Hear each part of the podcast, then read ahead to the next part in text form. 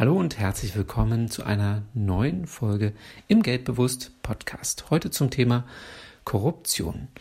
Laut der Organisation Transparency International ist Korruption der Missbrauch anvertrauter Macht zum privaten Nutzen oder Vorteil. Der Begriff Korruption leitet sich vom lateinischen Wort corruptio ab und bedeutet Verdorbenheit oder auch Bestechlichkeit.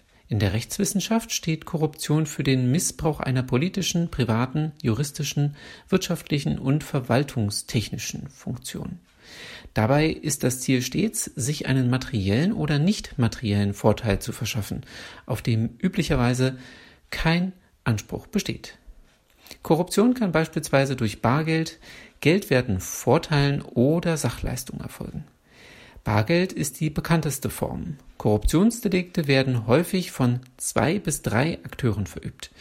Der Bestechende, der Bestochene sowie der Auftraggeber des Bestochenen. Bei der Korruption wird zwischen aktiver und passiver Form unterschieden. Die aktive Form wäre beispielsweise die Bestechung. Die passive Korruption wäre hingegen die Bestechlichkeit. Bei der polizeilichen Beurteilung wird zwischen spontanen Handlungen und geplanten Handlungen unterschieden. Situative Korruption wird beispielsweise der Versuch genannt, einen Polizisten Geld anzubieten, um keinen Strafzettel zu bekommen. Strukturelle Korruption wäre im Gegensatz dazu eine regelmäßige Schenkung an den Dienstvorgesetzten, um eine höhere Lohneingruppierung zu erlangen.